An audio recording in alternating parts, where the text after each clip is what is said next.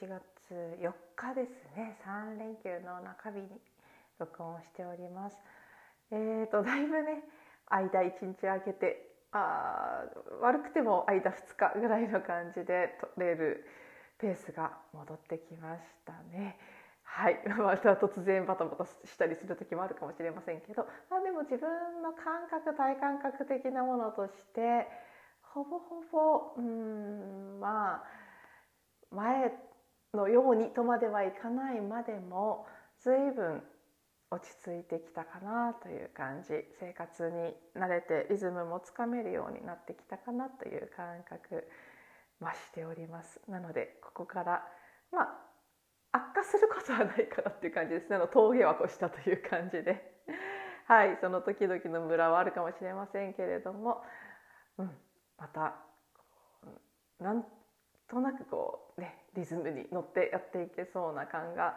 増してきました。あの体もだいぶ疲れが取れてきた感じがしますね。引っ越しから丸2週間以上が経ってもうすぐ3週間。やっぱりこの21日という区切りはもともと一つのサイクルとして大事なんじゃないかなと思っていたんですね。よくあの潜在意識を書き換えるアファメーションのワークなんかも21日間連続とかそういうふうに歌ってやってるもの多いんですよね。大体21日以上続けると定着するというふうに言われていて、うん、そこに近づいてきていることもあると思うんですけど純粋に疲れが取れてきたなって2週間過ぎるまでの間っていうのはもうあの寝ても寝ても夜はそれなりに早く早くでもないんですけどね今までの私の中でのライフスタイルとしては早い方でちゃんと寝ていたんですけどやっぱり全然、うん、重さが取れないっていう感じがそう1週間ぐらいまでは続いていましたね。休んでも休んでもやっぱり疲れてるっていう感じがあったんですけど今週後半に入ってからはだいぶそれは抜けてきて、ね、夜更かしすればもちろん眠いですけどでも朝もすっと起きられることが増えてきましたし日中の疲れなんかも随分ね肉体的な部分の疲れは抜けてそういう意味でも普通のペースで生活することが徐々に徐々にできるようになっているなと家の中はまだまだね片付いてなかったり、まあ、片付けも大方は終わってきてるんですけどまだそうないもの買い揃えられてないものなんかがあったり優先順位の高くないものはどうしても後回しになってしまってそれらを注文したり受け取ったりっていうことにバタバタしていたりっていう意味での落ち着かなさはあるんですがそれもでもうん一時期よりは随分良くなってきたなという感じです。で私なんかこれポッドキャストでお話ししたかしようと思って忘れちゃったかちょっとね思い出せなくてもし2回目だったらごめんなさいなんですけど言ってないような気がするので一応話しますね。本当に完全にあの勘違いで2回喋ってたら本当にごめんなさい。あの大したことじゃないんですけど引っ越してしばらく経った時に茅ヶ崎の駅の北口の方にある山田電機に買い物に行った時いろいろね新しくこの先買いたいものを見に行ったんですけどそのついでにもうすでに買ってしまっていてちょっと後悔している洗濯機、ね、あのそれは渋谷の引っ越す前の最寄りの山田電機で買ったんですけど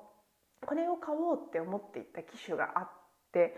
それを注文したんですけどちょうど在庫がなくってあのお店の方から同じメーカーの近い機種の私にとっては全く必要のないあの洗剤自動投入がついている一応金額はもうちょっと高いモデルですねそっちで良ければあるのでこの安い方と同じ値段でこの高い方を売ってあげるからこっちにしませんかっていうふうに言われたんですね。でなんかねその瞬間私は本当に洗剤の自動投入は全くいらないんですけど でも見た目的になんかその日はねそっちの方がいい気がしちゃったんですよね一瞬。でああ高い方を安く買えるのはお得かもみたいなこう頭も働いてしまってでそっちを買ったんですけど買ってから意外と買う時には分からなかった見た目とかはもちろんね買う時にも分かるんですけどよく見るとこのパネルの並びであったり表示要はその潜在自動投入っていういらない機能がついてるせいでパネルが複雑になってしまっていている機能の文字がちっちゃかったりなんかこう操作がしづらかったりしちゃったんですね。で買ってからすごい後悔してで未練がましくその時売り場に行ってうん、本当は買うはずだった方の機種を見て結局そのね在庫がないって言われたんですけど割と早めに買いに行ってたので私たちの引っ越しの日の数日待てばもう欲しかった方のやつももともと買おうと思ってたやつも入荷するっていうことは買う時点で分かってたんですね。だからこそのああだったらあっちにそれはよかったっていう気持ちがずっとあってもんもんとしてたんですね。でそう。売り場に行ってやっぱりこっちのが良かったよなとか思いながら買わなかった方の機種を見ていたらあの売り場のお兄さんが話しかけてくれて「ああの何か、ね、購入考えてるんですか?」っていう感じで言われたの「いや実はもう買っちゃって買っちゃったんだけどやっぱりこっちが良かったなってすごく後悔してるんです」っていう話をしたらかもう本当に面白くて今思い返してもちょっとねあの笑いとともに涙が出てくる感じなんですけどお兄さんすごい真面目なとってもね優しい感じのいい感じのお兄さんだったんですね。で本当に真摯なこう誠実な感じで「いやあの操作は2週間で慣れます」「住めば都です」って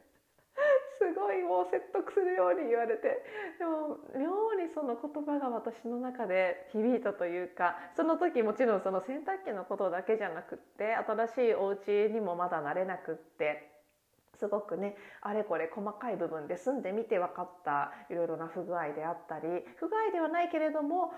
まあ、当然ね私がこう選んで作ったものではないのであ私だったらこここんな風にしないのになとか何でこうなってるんだろうっていう細々した部分で使いづらさを感じたりするものがあって、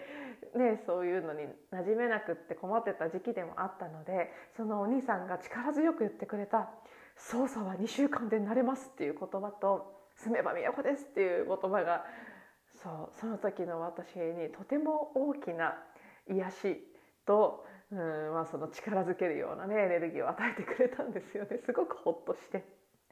あそうですよねって言いながら帰ってきたんですけどまあね。本当に今2週間以上が経って改めて だからねもし1回話してたとしてもこの話がまた今日出てきてしまったのは改めて私自身がお兄さんが言ったこと本当だったなって感じていて。そう。あのもちろんその洗濯機問題の洗濯機もそうですしそれ以外のお家の中のいろいろ最初は、うん、気に入らないなとか難しいなって感じた部分も慣れてくるんですよね。人間って本当に慣れる生き物なんだなって。すごいなこの人の慣れっていう力というのは良くも悪くもですよね。だから今回の場合はいい意味で慣れってすごいなって。感じさせられて。どんなことでもやっぱり2週間は多くても3週間ぐらい経つと慣れてくるものだし本当にね住めば都というのはまさにその通りだなって引っ越しなんかをするとよく分かりますけど最初は戸惑ったようなことも、うんね、23週間経ってくると自然と馴染んでくるものなんだってどんなこれは引っ越しとかね家具家電のことじゃないとしてもそのことを信頼するというか知っておく覚えておくっていうことはこの先にもすごく生かされそうだなっていうふうに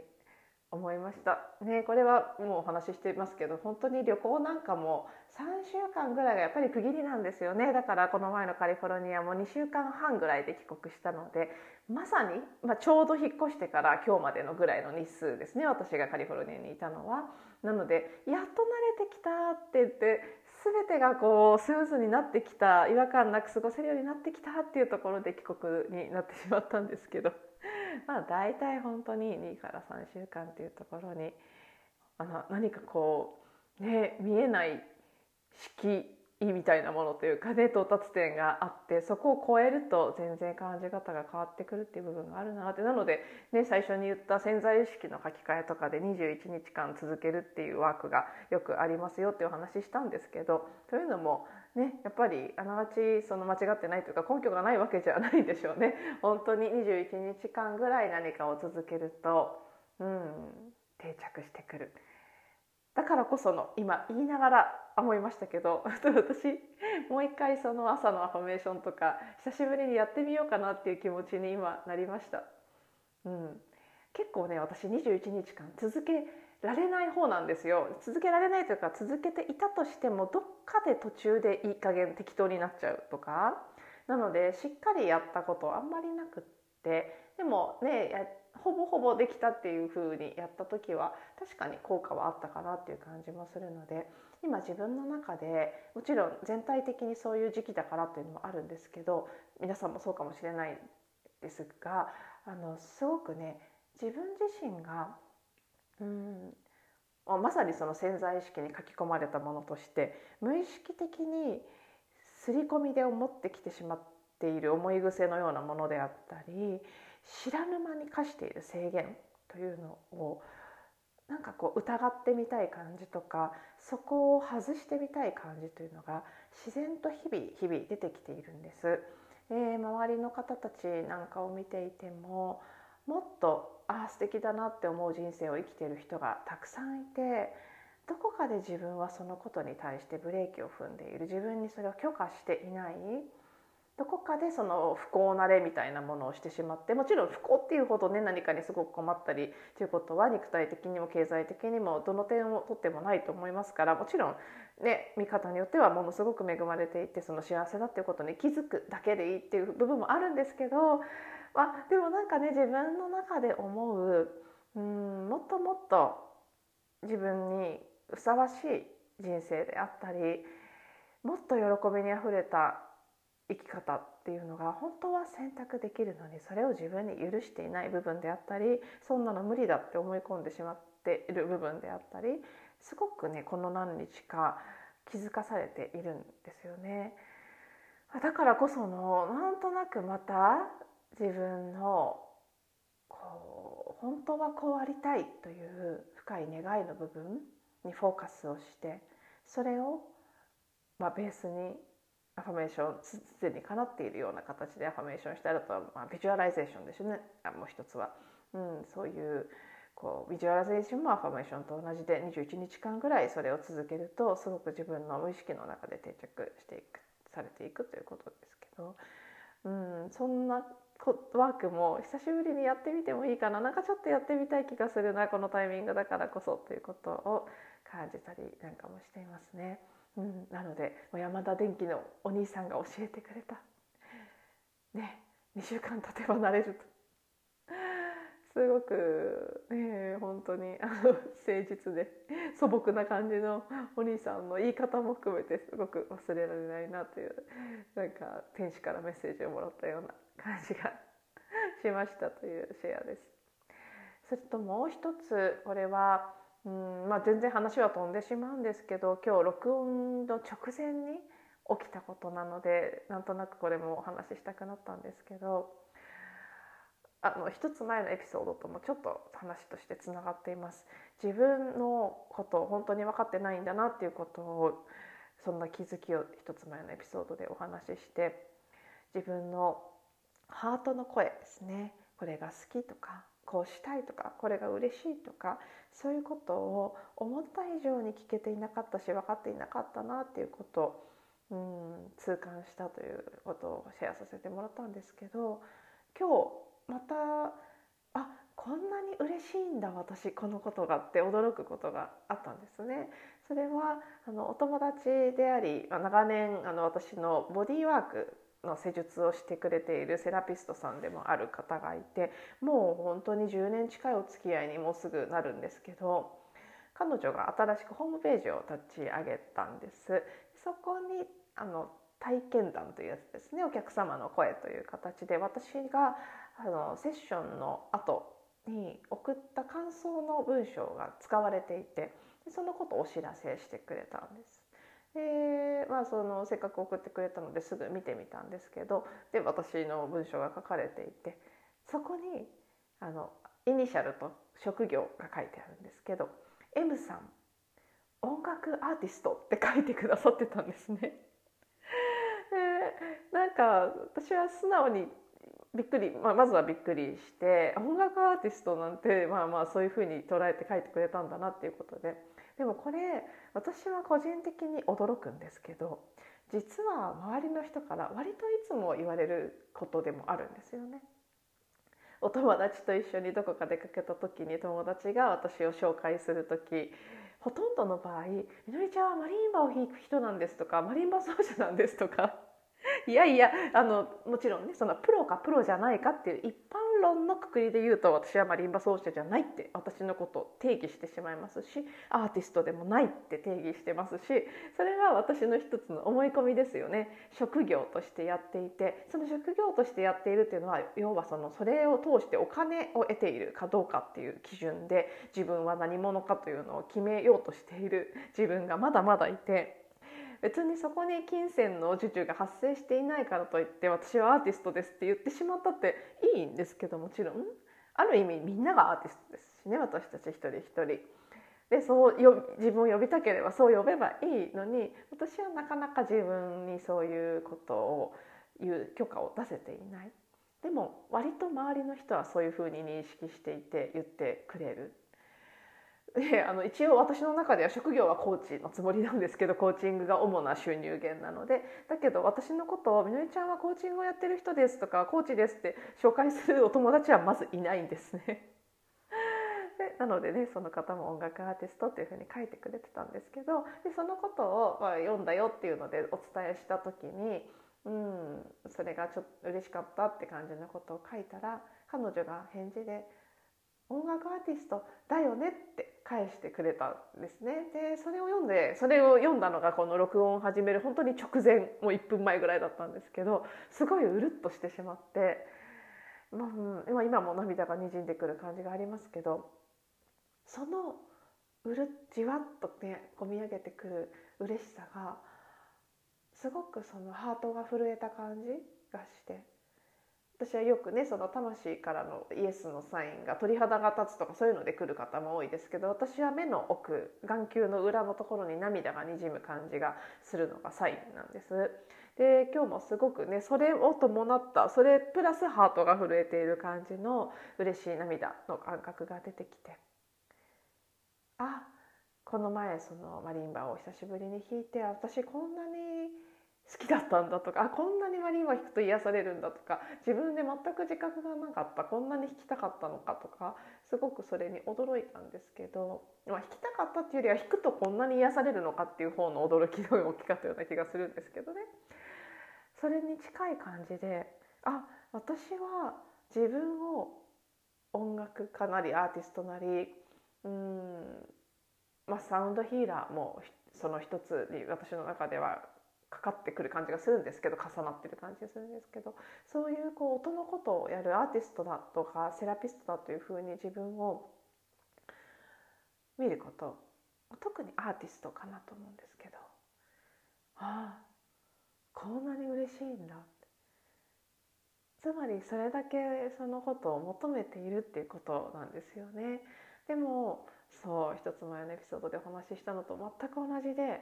自分にその自覚があんまりないんです。それが嬉しいならそう名乗ってしまえばいい。そうなるって決めてなるってねだって別になんて名乗ろうと自由じゃないですか。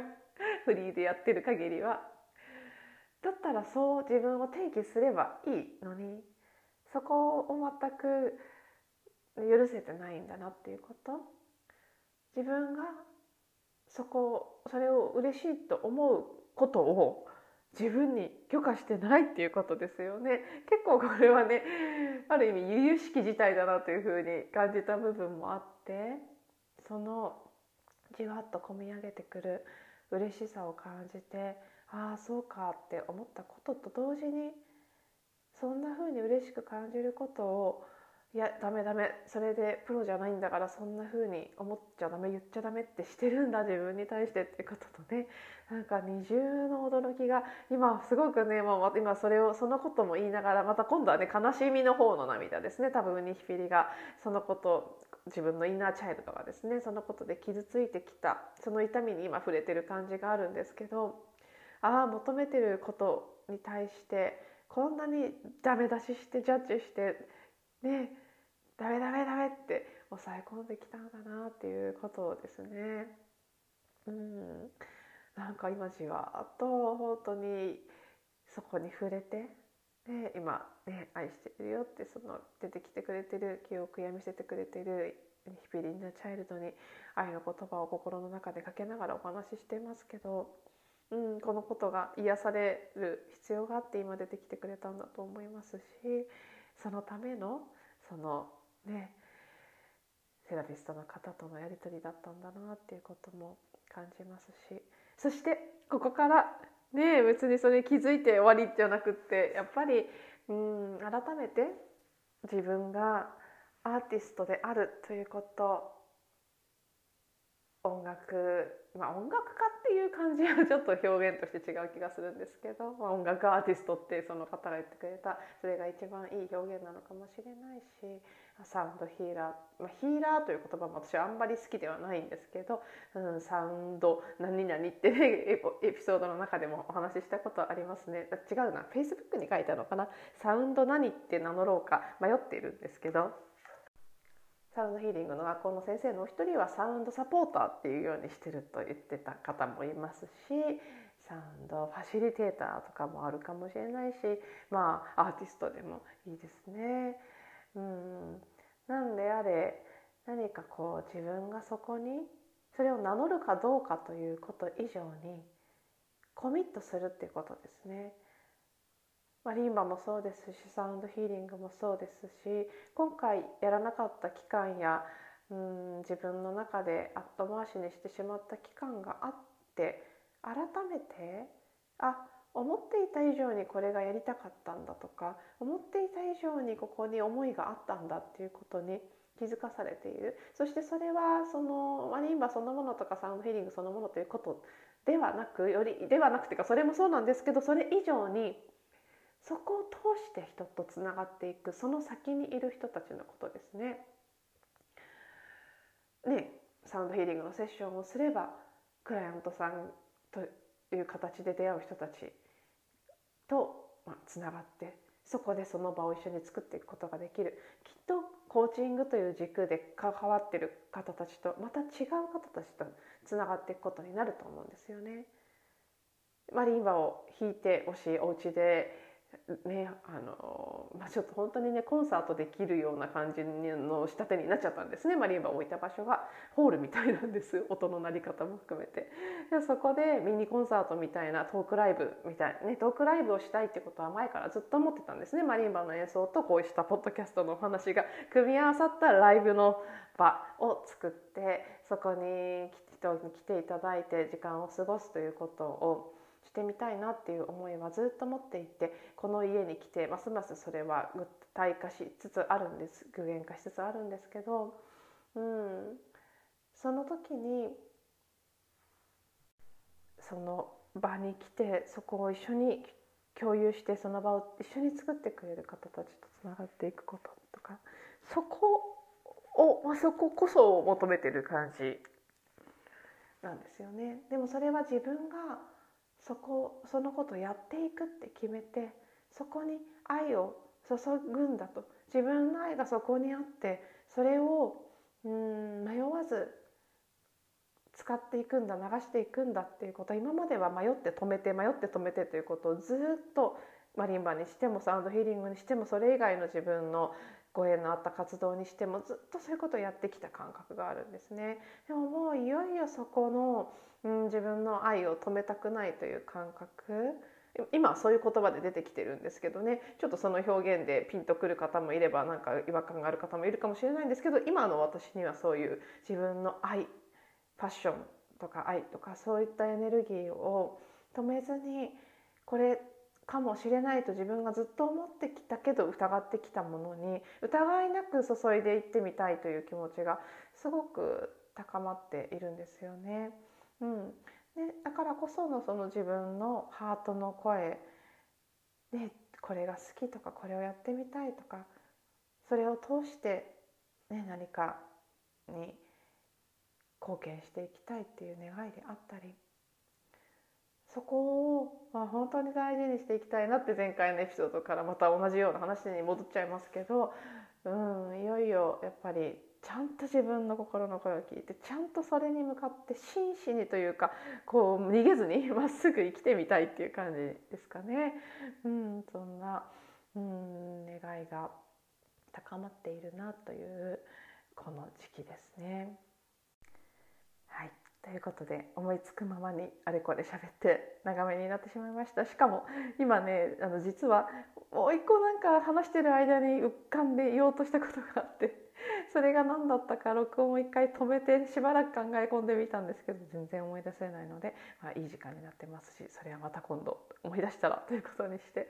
えー、突然ここで終えたいと思います。あとそうそうそうこれもあの実は冒頭に言おうと思ってて完全に忘れてこの25分以上喋っちゃったんですけど今日録音用のマイクが録音しようと思って来た部屋になかったんですね。なので、えーと即席でそこにあった普通のイヤホンマイクあの旅行の時とかに使っているものですね。あの通話用のイヤホンマイクに、えー、仕方がなくそれでやったのでちょっと音声が通りがあまり良くないかもしれません。最後に言ってももう遅いんですが。なぜか、ね、その話それを言う前に喋り始めてしまいました。でそうこれもねあれのどうでもいい話ですけどあの今までは自分の部屋という一部屋があってそこに全ての必要なものがあったのででねお家自体も平屋でしたからあの平屋というかワンフロアにしか住んでなかったのであ何かがなくって取りに行かなきゃみたいな体験をしたことがないんですね。で今は普通の3階建てのお家であの私がまだね決まった自分の部屋というのがないのもあってあっちこっちに物が置いてあってで録音するのもリビングでやってみたり3階のお部屋でやってみたりこの今1階のね未来のセッションルームになるはずのお部屋まだねあの壁塗りリフォームなんかが済んでないので今は一時的にオンラインのセッションの時なんかだけ使ってますけど今日はそっちで撮ったんですね。そしたらねあの前回のエピソードまで何回かリビングで撮ってたのでいつもの録音マイクはリビングにあるということに来てから気づきましてでも取りに行くのは面倒くさいっていうことでこのまま取っちゃったんですけどまあその必要なものが今いる部屋にないみたいな体験をすること自体が 初めてなので、うん、あの慣れないと不便なものですね。これも慣れてしまえば定位置というのがしっかりできてきてもう全然大丈夫になったりするんでしょうけどはいそんなどうでもいい話で締めくくらせていただきたいと思います。最後まで聞いていただいてありがとうございます。また次のエピソードでお会いしましょう。